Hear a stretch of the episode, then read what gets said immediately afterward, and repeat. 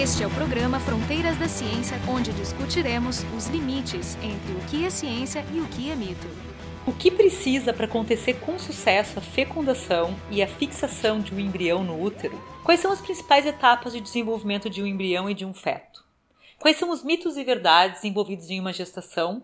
E quais os principais problemas, né, os mais comuns que levam um casal à infertilidade?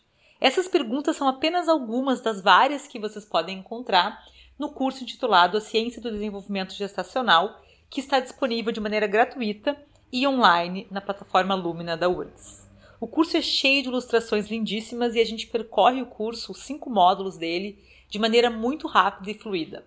E hoje a gente convidou para conversar conosco uma das idealizadoras e professoras do curso, a Rossana Soletti. A Rossana é formada em farmácia, é mestre em neurociências e doutora em ciências morfológicas. Ela é professora da URGS Litoral na área de ciências morfológicas. E ela atua em divulgação científica e popularização da ciência na área materno-infantil. E também integra o grupo Parenting Science. Para conversar com ela está presente o Jefferson Aranzon e eu, Carolina Brito, do Instituto de Física da URGS. Rossana, eu queria que tu começasse nos contando como é que surgiu a ideia desse curso. Assim que eu entrei na URGS, eu entrei em 2018, eu já tinha um projeto de divulgação da ciência materno-infantil. Conheci algumas professoras aqui da área da embriologia, uma delas foi a professora Adriana, Adriana Bosminkic, que é também coautora do curso. E a Adriana também gosta muito de popularização de ciência, é muito engajada em várias ações. Nós também conduzimos uma liga, que é uma liga acadêmica de reprodução humana e de embriologia com os alunos, tanto alunos da URGS quanto alguns ligantes de fora da universidade. E aí, dentro desse desejo nosso de expandir os materiais didáticos da universidade, a gente pensou de alguma forma fazer materiais que a gente pudesse usar nas nossas aulas, mas que pudessem também ser usados por outras pessoas que não estão na área acadêmica. Então a ideia do curso é fazer animações que os alunos das disciplinas de embriologia ou de disciplinas correlatas, eles pudessem visualizar alguns dos processos que a gente fala em sala de aula que são tão complexos e muitas vezes é difícil só explicando da gente conseguir visualizar. Mas desenvolver ao mesmo tempo um curso que fosse de uma forma bem geral, assim, uma explicação bem ampla do desenvolvimento gestacional. O curso é destinado tanto para os alunos da nossa universidade, de outras universidades, dos cursos da área de saúde, de biológicas também, mas para outras mulheres, por exemplo, gestantes ou tentantes, como a gente fala, né, que são as mulheres que estão tentando engravidar. Até para os homens também tem bastante informação relacionada à paternidade, para doulas, para profissionais de saúde. As ilustrações foram feitas ali pelo pessoal da SEAD, da Secretaria de Educação à Distância. Elas estão muito lindas, Estão né? muito lindas, né? Estão muito bonitas. O pessoal do NAPEAD, na verdade, que faz toda essa produção. Então, no curso, era um edital interno da URGS e eu orientei um aluno do que era doutorando em design durante um ano. Ele ficou desenvolvendo algumas das animações, mas ele fez, vamos dizer assim, o piloto, assim, né? O esqueleto. E aí, esse esqueleto a gente entregou depois para a SEAD NAPEAD, e aí o pessoal do NAPEAD trabalhou em cima disso para dar toda uma identidade visual também para as animações, né? Para as animações e também para o material escrito. Aqui vale a pena fazer um elogio, né, Rossana, ao pessoal do NAPEAD, que faz um trabalho maravilhoso e sempre com pouquíssimos recursos, né? Eu sei porque a gente fez um curso de feminismos com eles e ficou lindíssimo, a identidade visual ficou maravilhosa, sempre muito competentes. Verdade, eles trabalham muito bem. Bom, então o curso tem cinco módulos e o primeiro deles fala sobre antes da gestação. Então, a gente colocou esse módulo no curso justamente porque normalmente quando se fala de gestação a gente já começa a falar do primeiro dia do desenvolvimento do embrião. E o que acontece antes é importantíssimo. Então, para que o embrião consiga ter o seu primeiro dia, a gente precisa de todo o preparo antes, tanto da parte do homem quanto da mulher. Então, nesse primeiro módulo, a gente vai dar uma, de uma forma bem geral, assim, explicar a anatomia do sistema reprodutor masculino e feminino, porque infelizmente é algo que não é muito conhecido. Inclusive já tiveram várias enquetes com homens em países europeus perguntando se o homem sabe onde fica a próstata e para que que ela serve. E a maior parte deles não sabe dizer assim, para que que serve a próstata e nem a localização. E mesmo a anatomia feminina, né, muitas vezes ela é tida como um tabu. Então a mulher mesmo antes da gestação, já não conhece ao certo sua anatomia. Durante a gestação, a gente vai ter toda uma modificação da anatomia da mulher e é preciso, é ideal pelo menos, que a gente consiga mostrar para essa mulher como que é a anatomia antes, para mostrar depois o que, que acontece. Até porque muitos dos, dos, aspectos mais fisiológicos da gestação, das sensações que a mulher vai ter, elas têm referência com a modificação da anatomia. Então é interessante ela entender, ah, eu tô sentindo azia porque o meu útero expandiu de tal forma que alguns dos meus órgãos, o estômago, uma parte do intestino, eles estão projetados mais para cima. Então, no início a gente explica como é que é essa anatomia masculina e feminina e fala um pouco também sobre quais são as nossas células germinativas. Então, as mulheres que elas nascem com o seu número de, a gente fala popularmente, né, os nossos óvulos, que são os nossos oócitos, elas nascem com o seu número pré-determinado e durante desde a infância, né, a infância, a puberdade, a vida adulta, a gente vai perdendo muitos desses óvulos. Alguns restam que são os óvulos que a gente vai ovular, como falamos, né, uma vez por mês, para quem tem um ciclo regular vai ter o processo de ovulação. Então, mostrando isso da parte feminina e mostrando também como que é o desenvolvimento dos espermatozoides. A gente fez questão de frisar bastante essa parte, porque normalmente quando se fala de gestação, só se pensa na mulher, principalmente em cuidados, né? Quando a gente fala cuidados pré-concepcionais, que são os cuidados a serem tomados antes da concepção, né, antes da mulher engravidar, a gente pensa na mulher, né? Então a mulher tem que fazer isso, não pode beber, tem que mudar o estilo de vida.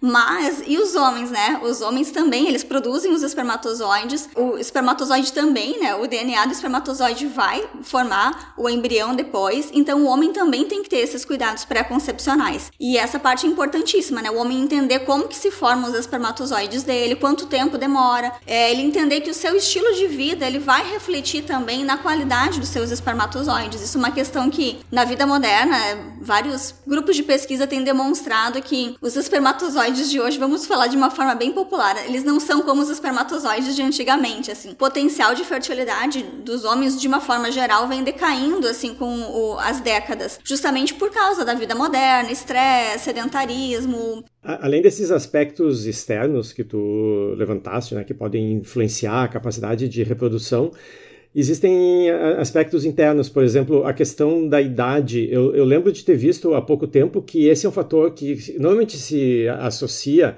como risco à mulher, mas que é um fator talvez até maior para os homens, né? A idade avançada do pai também é um fator de risco. Isso, realmente. A gente sempre tem aquilo, né? Que a mulher tem o seu relógio biológico. Eu recebo muitas mensagens de mulheres, assim, em mídias sociais, falando assim: ah, eu tenho 40 anos, queria tentar filho agora mas eu morro de medo de ter alguma coisa com meu filho, né? Ter o filho com alguma deficiência, qualquer pessoa pode ter, ou qualquer pessoa pode ter uma deficiência em qualquer momento da nossa vida, né? Mas claro, entendo que quando a gente está planejando uma gestação, a gente leva isso em conta, né? Então, claro, com, com a idade avançada, aumenta o risco para algumas deficiências na criança, para parto prematuro, para a própria gravidez, né? Vai ficando mais difícil. E no homem não se fala tanto, mas atualmente a gente tem pesquisado mais sobre isso. Então, a gente tem visto que realmente a idade avançada do homem, ela também pode ser um fator de risco para alguns transtornos neurológicos, por exemplo. E eu acredito que daqui umas décadas a gente vai compreender melhor isso, porque só recentemente que a gente começou a pesquisar, ao contrário das mulheres, que a gente pesquisa muito mais tempo. Mas no caso dos homens, essa idade avançada, como a gente define, né, idade avançada, ela é um pouco mais avançada do que para as mulheres, porque as mulheres elas já nascem com o seu estoque de óvulos pronto, né? Então, além delas perderem, a gente normalmente vai perdendo esses óvulos ao longo ali do, do nosso processo natural de envelhecimento, e além disso, os que restam, eles estão sujeitos a sofrerem danos biológicos ali ao longo dos anos, como qualquer célula nossa também está sujeita. Mas, né, como falei, os homens, eles nascem com as, as suas células primitivas também, que depois darão origem aos espermatozoides. Então, a idade paterna também é um fator de risco. Certo, então chegando agora no finalzinho do módulo 1, vocês explicam que acontece o encontro do óvulo com o espermatozoide, chamado fecundação, né? A fecundação vai acontecer ainda na trompa, e a partir desse momento, a partir da fecundação, vocês entram no módulo 2 e contam o período embrionário, que correspondem às oito primeiras semanas a partir desse momento que acontece a fecundação. Isso, e a gente comenta o desenvolvimento do embrião, então, desde o primeiro dia que é o dia da fecundação, até ali o finalzinho das oito, das oito semanas. Esse período de tempo é como a gente conta na embriologia. Quando a gente vai para a clínica, a gente conta de um jeito diferente. Então, uma mulher que está grávida, vai fazer a consulta e tem lá as suas semanas de idade gestacional. É um cálculo um pouco diferente desse cálculo que a gente usa aqui para mostrar o que acontece na embriologia, porque é muito difícil clinicamente a gente determinar em qual dia que a mulher engravidou. Então, por isso se considera a data do último período menstrual. Então, entre o último período menstrual e a data ali, né, possível da, da ovulação, a gente tem um intervalo mais ou menos de duas semanas. Na clínica se vai contar, então, sempre duas semanas a mais, em média, do que a gente está falando aqui, Isso. certo? Tanto que a gente acaba, né, entre aspas, aqui, o desenvolvimento do feto na embriologia com 38 semanas. E isso equivaleria a umas 40 semanas de uma gestação, contando né, de idade gestacional, que pode ir até 42. Mas falando especificamente desse período ali em que a gente tem a fecundação, indo para biologia, ainda dentro da biologia, eu digo que é algo mágico, né? Mas é algo mágico biologicamente falando, porque tanta coisa precisa acontecer para que a fecundação ocorra, e depois que a fecundação ocorre, tanta coisa precisa acontecer para que aquele embrião consiga se implantar, que a gente costuma dizer, né, que é muito, mas é muito difícil engravidar.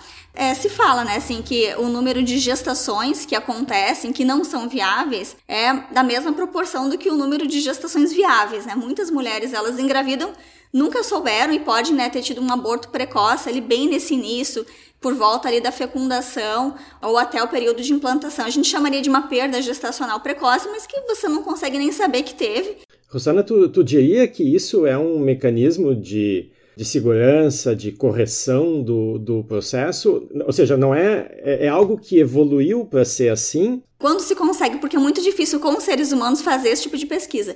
Mas as pesquisas que a gente tem, a gente vê que grande parte desses conceitos, a gente não chamaria nem de embrião, né? Chamaria de concepto, assim, né? Todo esse produto ali. É, eles têm defeitos cromossômicos que são, seriam incompatíveis com a vida. Então, esses defeitos são comuns de, de ocorrer. Então, além desses defeitos do próprio embrião em si, também a capacidade que pode estar diminuída do útero da mãe, né? De conseguir segurar, vamos dizer assim, numa linguagem, né? Segurar esse embrião que está se implantando. Então a gente fala que é tudo uma sincronia, como se fosse uma, uma orquestra. Tudo tem que estar tá ali em perfeita harmonia. O embrião tem que estar tá se desenvolvendo normalmente. O útero da mulher tem que estar receptivo. A gente fala que tem uma janela de receptividade, então tem que estar tá dentro daquela janela de receptividade.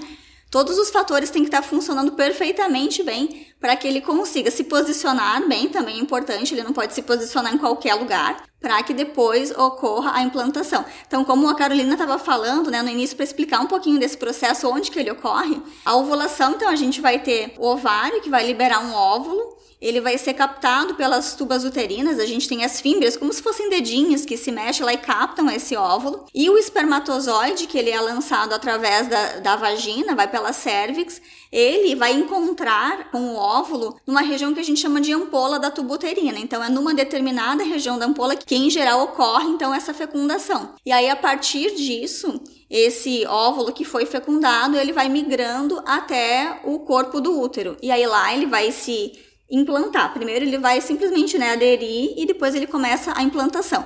Então, se ocorrer falhas durante esse processo, por exemplo, a fecundação ocorreu na ampola, mas o óvulo fecundado não conseguiu migrar até o útero. Pode acontecer dele acabar se implantando na tuba e aí a gente vai ter o que a gente chama de gravidez tubária, que é o tipo mais comum de gravidez ectópica, né? Uma gravidez fora do seu sítio local, que seria ali o corpo do útero. Então é um processo realmente muito delicado e com muitas variáveis e que a gente ainda não sabe tudo. E uma coisa que me chamou a atenção é que entre o momento da fecundação e o momento onde o embrião chega e se fixa no útero, se passam mais ou menos sete dias. Quem fornece energia durante esse tempo? Então, nesse início, ele consegue receber alguns fluidos uterinos e aí existem todas reações bioquímicas ali da, das células da mucosa uterina mas ele vai é, recebendo esses fluidos de fora que são suficientes para essa nutrição inicial. E também durante esse, esses primeiros dias do embrião, as células do embrião elas vão se dividindo, mas elas não aumentam em tamanho. Então a gente chama de clivagens, né? Então a gente tem uma bolinha que vai ser dividida ao meio em duas células. Depois essa bolinha vai ser dividida em quatro células, em oito células e assim por diante. Então a gente vai diminuindo muito o tamanho das células e a gente aumenta muito o número, a quantidade. Mas durante esses primeiros dias o embrião ele ainda está envolvido em uma camada de é uma camada acelular que a gente fala, porque não tem células, é uma camada de glicoproteínas, é uma mistura de proteínas com carboidratos, que ela forma como se ela deixa uma certa rigidez nesse embrião. Então, isso também favorece, né, ou impede que ele expanda de tamanho. Então, essa capinha ali que protege o embrião nesses primeiros dias faz com que ele fique ali dentro daquele tamanho. Então, ele não cresce muito, ele vai só dividindo aí o número de células. Depois essa capinha ela precisa sair para que o embrião possa se implantar. Tudo isso também funciona dentro daquela orquestra, né? Essa, essas capinhas ali, essas proteções precisam sair no momento certo para que ele possa se implantar quando ele já estiver já tiver migrado lá para o útero. E depois da anidação, né, que é a fixação do embrião no útero, vocês comentam sobre essas outras sete semanas que uh, fecha né, o período embrionário de oito semanas. E tu estava falando sobre essa orquestra da primeira semana, mas para mim, na verdade, todas essas oito semanas são muito impressionantes, né? Porque é incrível de pensar que o, o, embrião, ao final da oitava semana, ele tem, sei lá, da ordem de 3 centímetros e talvez 5 gramas por aí. Quer dizer, é muito pequenininho e ele está formado, né? Quer dizer, formado dito por uma leiga. Quero dizer, tem tubo neural, tem, tem olhos, tem coração, né? Tem, enfim, tem os sistemas formados. Eu queria que tu comentasse essas oito semanas, né? E a minha pergunta é a seguinte: eu li que uma quantidade enorme dos abortos espontâneos que acontecem ocorrerão ao longo dessas oito semanas. Né? Sim. Eu imagino que seja por isso, né? Que existem tantos processos tão complexos nessas oito semanas que tudo precisa andar muito certo para que o embrião conclua essas oito semanas, né? Com certeza, assim, é tanta coisa, tanta coisa que precisa dar certo que a gente vê um ser completo formado. É incrível, né? É incrível você pensar como que a ordem da biologia permitiu que todas aquelas coisas acontecessem em perfeita sincronia para tudo dar certo. E também é interessante que a gente comece a entender quando algo não dá certo, quando alguma coisinha ali dá o defeito, é, o que, que, pode ocorrer. Claro, é graças ao estudo de todo esse processo inicial do desenvolvimento embrionário que a gente consegue entender hoje em dia muitas patologias e que ainda precisa entender bastante, né? Muitas, muito desse estudo ele não é feito com seres humanos por questões éticas, né? Embriões humanos. Então a gente vem de estudos, por exemplo, inclusive de embriões de animais marinhos, peixes, de rãs, enfim, né? tem vários modelos que se utilizam em laboratório para a gente entender esse desenvolvimento mais inicial. A gente chama isso né, de perdas gestacionais precoces, quando elas acontecem em um momento mais precoce da gestação, e são realmente as mais comuns, né? A maior parte das perdas gestacionais que se sabe são essas perdas gestacionais precoces, fora aquelas que a gente nem sabe, né, que a gente nem, nem consegue contabilizar. E realmente é por isso, é porque são processos muito complicados, né, muito complexos. Uma curiosidade que eu tenho é que a OMS, a Organização Mundial de Saúde, não recomenda aumento de ingestão calórica durante o primeiro trimestre de gestação. Então, menos ainda durante as oito primeiras semanas, né? E, bom, claro, o embrião é minúsculo ao final da oitava semana, ele tem lá, como a gente estava dizendo agora há pouco, sei lá, 3 centímetros e alguns gramas, mas ele realiza muitas tarefas complexas, né, nesse período de tempo. Então, se poderia imaginar que ele tem um gasto energético enorme. Como é que funciona o balanço energético desse embrião, o balanço calórico, durante essas oito primeiras semanas. É, a gente tem o hábito de pensar né, que a gestante tem que comer por dois, mas isso não é verdade, ainda mais nesse início, assim. O gasto calórico dela vai ser mínimo nesse início. Depois, ali dessa primeira semana, quando ele começa a se implantar no útero, ele vai buscando os vasos sanguíneos da mãe.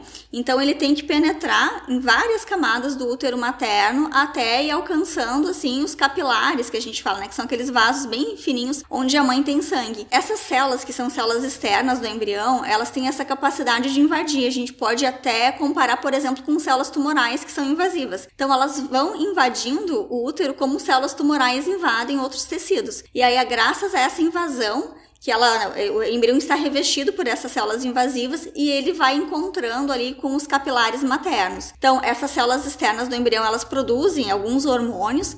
Quando elas encontrarem com os capilares maternos, elas vão começar a estabelecer o início do que a gente chama de circulação materno-fetal, né? É uma circulação placentária primitiva. Depois, mais tarde, vai ter o desenvolvimento da placenta. Mas quando já começa a comunicar, então, essas células do embrião encontrarem o sangue materno, os hormônios que elas produzem também podem ser detectados no sangue materno. E aí, por isso, né, já exemplificando ali que uma mulher vai fazer um exame de sangue, ela consegue detectar que ela está grávida, ou até um exame de urina, porque esse sangue vai passar pelos rins, uma fração desse hormônio vai, ser, vai aparecer na urina. Então, a gente consegue detectar a gravidez por causa disso, justamente porque essas células mais externas do embrião invadiram tanto o útero que elas já encontraram os vasos sanguíneos da mãe. E aí, a partir disso, que ela começa, então, a, a pegar, né, justamente os nutrientes da mãe. Então, o que a mãe consumir vai para o sangue e essas células do embrião vão captar. E o que, que faz o saco vitelino, né, que vocês mostram que já aparece ali na segunda semana de gestação? No início ele tem realmente né, uma reserva ali de nutricional, mas depois ele vai desaparecendo. Clinicamente até chama, né, de vesícula vitelínica, todo aquele anelzinho que fica, né, ao redor do embrião. Mas ele vai, aos poucos, ele vai então encontrando a circulação materna, vai já estabelecendo essas trocas e vai formando a placenta. E aí mais tarde, então a partir da placenta, ele vai efetivamente obter a nutrição. Então o que a mãe consome, né, que for para o sangue, os nutrientes, glicose, passa depois pela placenta, né, e vai para o feto. Mas no início, realmente, o gasto de energia é muito pequeno. Se a gente pensar num embrião de milímetros, a quantidade de sangue que a gente precisa para nutrir aquele embrião é muito pequena mesmo.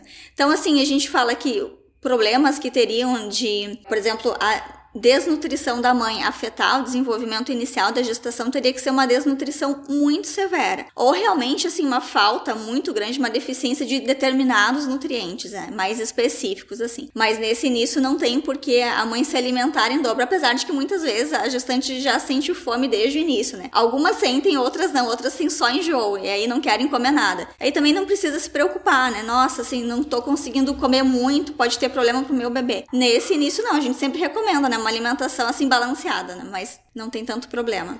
Tu, tu, disse que então uma subnutrição somente se fosse extrema que poderia causar problemas, né? E o problema oposto, o problema dos excessos, também eles são pouco influentes nessa etapa. Por exemplo, uma gestante que bebe álcool, isso isso causa problemas ou também pelo fato de ser um baixo consumo não teria grandes problemas. Não, o álcool aí realmente é bem problemático. A gente até fez questão de deixar isso salientado em uns dois ou três módulos do curso, porque hoje nós já sabemos que o álcool ele pode provocar alterações no desenvolvimento do embrião desde o dia zero. Então, a recomendação que as sociedades científicas, as sociedades médicas têm hoje em dia é álcool zero. Isso, inclusive, para as mulheres que estão tentando engravidar, que justamente a gente, né, se a mulher está tentando engravidar, ela não vai saber quando de fato engravidou. E desde o primeiro dia, o álcool já pode ser prejudicial. E a gente também não consegue dizer qual seria a dose de álcool segura para cada gestante, porque existem variações individuais no metabolismo de álcool. Mas com os estudos que a gente tem atualmente, a gente já sabe que doses baixas de álcool, mesmo assim ocasionais e baixas, elas podem provocar alterações em alguns casos, não em todos talvez, mas em alguns casos, e diversos tipos de alterações, desde alterações morfológicas, alterações cognitivas, alterações na formação de alguns sistemas do corpo. Então, por isso que a recomendação que se tem é realmente você zerar o consumo de álcool durante toda a gestação. E infelizmente essa recomendação ela não é, é seguida por muitos profissionais de saúde. A gente vê muitos profissionais de saúde falando que assim, ah, aquela coisa, uma tacinha de vez em quando não tem problema. Eu já vi revistas de grande circulação que fizeram especiais sobre maternidade e falaram que uma tacinha aos fins de semana não teria problema beber uma dose de álcool por semana, o que é algo totalmente contraindicado, assim, muito contraindicado por qualquer sociedade médica e científica. E a gente tem artigos científicos mostrando que uma dose de álcool por semana pode sim ser bastante prejudicial para alguns fetos. Tem artigos em alguns países mostrando é, entrevistas que fazem com as mulheres, as gestantes, perguntando se elas foram advertidas para deixar de consumir álcool pelos seus médicos, né, tanto os obstetras quanto os outros a equipe médica que acompanha. E em alguns casos a gente vê que metade delas não foi. Cada vez mais a gente consegue entender melhor os processos celulares que o álcool pode causar nos, nos embriões e nos fetos e como isso pode comprometer até anos depois alguns processos cerebrais, por exemplo, bem importantes. E além do álcool, quais outros produtos que também podem causar um mal como esse? Cigarros, drogas? É, a gente tem dados para cigarro que pode provocar também várias alterações, indo desde até, né, na verdade, assim, chegando perto ali da, do bebê a termo parto prematuro. Então, para muitas coisas, assim, excesso de cafeína, a gente também tem produtos químicos que a gestante pode entrar em contato. Então, tem muita coisa que a gente sabe que é prejudicial. E no meio disso, tem várias coisas que a gente ainda não tem dados suficientes para dizer se é prejudicial ou não. Quanto que seria prejudicial? Então, em embriologia tem muito disso também, né? Assim, ah, se recomenda ingerir até, né, por exemplo, vamos dizer café, um café por dia no máximo, ou quanto menos café, melhor. Se puder deixar de consumir café, melhor mas um café por dia, a maior parte dos estudos mostra que não vai ter problemas ali em relação ao desenvolvimento do feto, ao parto, né? Mas em muitas, para muitas das coisas a gente não sabe ainda dizer né, qual que seria ali o ideal. Chegando ao final do módulo 2, o embrião tem oito semanas, né? E ele é promovido a feto. E vocês começam o módulo 3, que vai da nona semana até o final da gestação e é chamado período fetal. Conte para nós então algumas das principais etapas durante esse período. Então, a gente escolheu fazer os módulos do curso de acordo com o que os livros de embriologia sempre separam, o período embrionário do período fetal abrir qualquer livro de embriologia, o período embrionário, metade do livro, e período fetal são três páginas, né? Porque a embriologia não, não fica muito no período fetal, justamente o estudo da embriologia mais a formação do embrião em si. É, e aí é dentro desse período embrionário que a gente vai ter essas, como a gente falou no início, né? Toda essa orquestra ali que vai desde antes então de liberar os seus óvulos, desde a entrada do espermatozoide, né? Você falou ali do período da nidação também. Então a gente tem toda essa complexidade de, de coisas acontecendo. Depois tem que formar essa circulação materno-fetal é, materno é, embrionária ainda no início, né? A gente tem que começar a formação dos primeiros órgãos. Então, a gente vai ter a formação de um coração primitivo, vai ter o fechamento do tubo neural, que depois se desenvolve em encéfalo, medula espinhal. Então, os primeiros órgãos começam a se formar. Então, é realmente um período com muitas e muitas etapas que são muito importantes, né? Como você fala, não que as outras não sejam, é que durante esse período inicial de, forma de formação, a complexidade dos fatores ela é muito maior. Então, por isso que a gente dedica na embriologia um período muito maior a entender esse início. E aí depois, no período fetal, então a gente vai ter a continuidade, esses sistemas que foram formados, é claro que eles continuam o seu desenvolvimento e a diferenciação de várias células, né? Então a gente pode falar ah, com oito semanas a gente tem ali um sistema nervoso formado, mas a gente não tem um sistema nervoso completamente funcional. Então as células continuam o seu processo de migração, elas continuam a se diferenciar. A gente vai ter então a formação de várias estruturas do cérebro que ainda não tinham sido formadas no período embrionário. Se a gente pegar só em termos de neurais, por exemplo, né, olhando ali o sistema nervoso. Então a gente vai ter bem mais adiante assim, a gente vai ter a formação daqueles sulcos no cérebro, né? Os giros e os sulcos que a gente fala que são aquelas reentrâncias que dão aquele aspecto típico quando a gente vê um cérebro. Então isso vai ser com várias semanas, vai ser lá no, na metade para o final do período fetal. E tudo isso, ele é extremamente importante para aquele bebê conseguir se desenvolver. Então, a gente precisa de um sistema nervoso formado para que a gente tenha, por exemplo, reflexo de deglutição, que é algo bem importante para o bebê nascer em relação à prematuridade. Então, alguns bebês que nascem sem o reflexo de deglutição pronto, eles vão demorar mais tempo numa UTI para poder desenvolver o reflexo de deglutição e terem essa capacidade de conseguirem se alimentar, né? Então, ser amamentados, ou seja, né, com leite artificial, mas para que eles consigam deglutir isso, eu né? não tenho que usar uma sonda. É a capacidade pulmonar, eu acho que é principal item ali, né? Então, se você, o seu bebê nasceu no momento mais final ali, onde a capacidade pulmonar já está mais desenvolvida, e hoje em dia a gente, né, existem estratégias ali, medicações que pode acelerar um pouco o desenvolvimento pulmonar do bebê, para gestantes que elas estão em fator de risco, ali tem risco de parto prematuro, elas podem usar algumas medicações para tentar acelerar e fazer com que, se ela tiver um bebê prematuro, a parte pulmonar já esteja mais desenvolvida, porque esse é um dos, uma das grandes questões ali que vai determinar o quanto esse bebê depois vai ficar dependente de cuidados hospitalares ou não. A partir de qual semana um feto nasce e consegue sobreviver? Então existe, os livros eles colocam ali um limite de viabilidade fetal em torno dessas 20 semanas, assim, que seria esse limite em que conseguiria fazer um feto sobreviver um parto extremamente prematuro. Mas isso é muito variável, muito variável. Isso vai, de, vai depender de várias condições do próprio feto, ele está só prematuro ou ele tem uma condição adversa que levou à prematuridade. Vai depender da estrutura hospitalar, vai depender não só da estrutura física, né, de condições que aquele hospital tenha de receber um prematuro, mas de equipe também, enfim, então são muitos fatores. Eu queria que tu comentasse um pouco sobre a placenta. Eu escutei um podcast recentemente da, do Radiolab sobre a placenta e eu achei muito curioso. Ah, eu adoro esse podcast que primeiro ela é um órgão, Sim. um órgão que se desenvolve durante a gestação, é um órgão vital, né, durante esse período gestacional e ela se desenvolveu do ponto de vista evolutivo para proteger o feto, tem N funções, né? Mas o que me chamou a atenção também é que de certa maneira ela protege o feto da própria pessoa que está gestando, que de certa forma ela compete por recursos. Sim, é isso mesmo. A placenta é um órgão fantástico e é um órgão que a mulher forma, né? Quando a mulher está grávida, ela tem um órgão a mais além do feto que tem vários órgãos, né? Então, nós mulheres conseguimos formar um órgão que é a placenta com uma capacidade incrível, né? A placenta ela vai ter a barreira placentária que ela vai ajudar a proteger o feto, então várias substâncias que estão no sangue da mãe não conseguem atravessar a barreira placentária.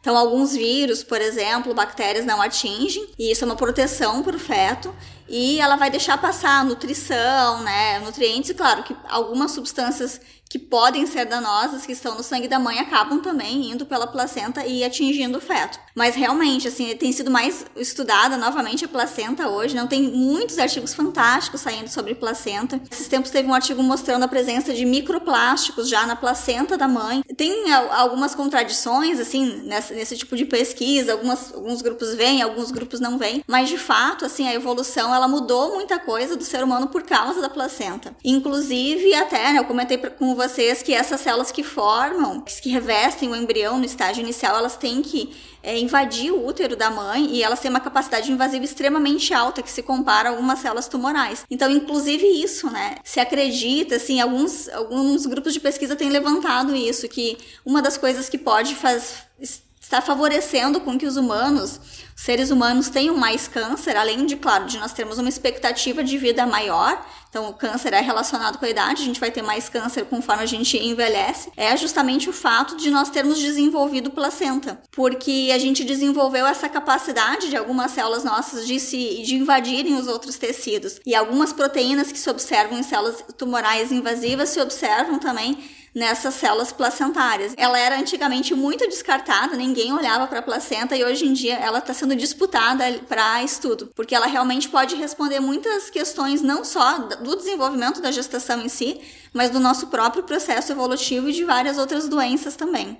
Eu vou convidar o pessoal para é, assistir o curso. Então, a gente tem cinco módulos em vídeos, tem material escrito. É, para quem quiser também tem questionário, então depois de assistir os vídeos e ler o material escrito, tem algumas perguntinhas para a gente identificar que a pessoa fez o curso e aí no final ela pode pegar o seu certificado, desculpa. É o curso gratuito, então disponível para qualquer pessoa, não tem pré-requisito, qualquer um que quiser pode se inscrever na plataforma Lumina. É, precisa fazer a inscrição da plataforma da URGS, né? O curso fica na plataforma Lumina da URGS, mas é aberto para qualquer pessoa dentro, de fora da URGS, de qualquer lugar. Então hoje nós conversamos com Rosana Soletti, que é professora da URGS Litoral e uma das idealizadoras e professoras do curso A Ciência do Desenvolvimento Gestacional, sobre o qual a gente falou durante todo esse episódio. E para conversar com ela, estavam presentes eu, Carolina Brito, e o Jefferson Arenzon, ambos do Instituto de Física da URGS. O programa Fronteiras da Ciência é um projeto do Instituto de Física da URGS.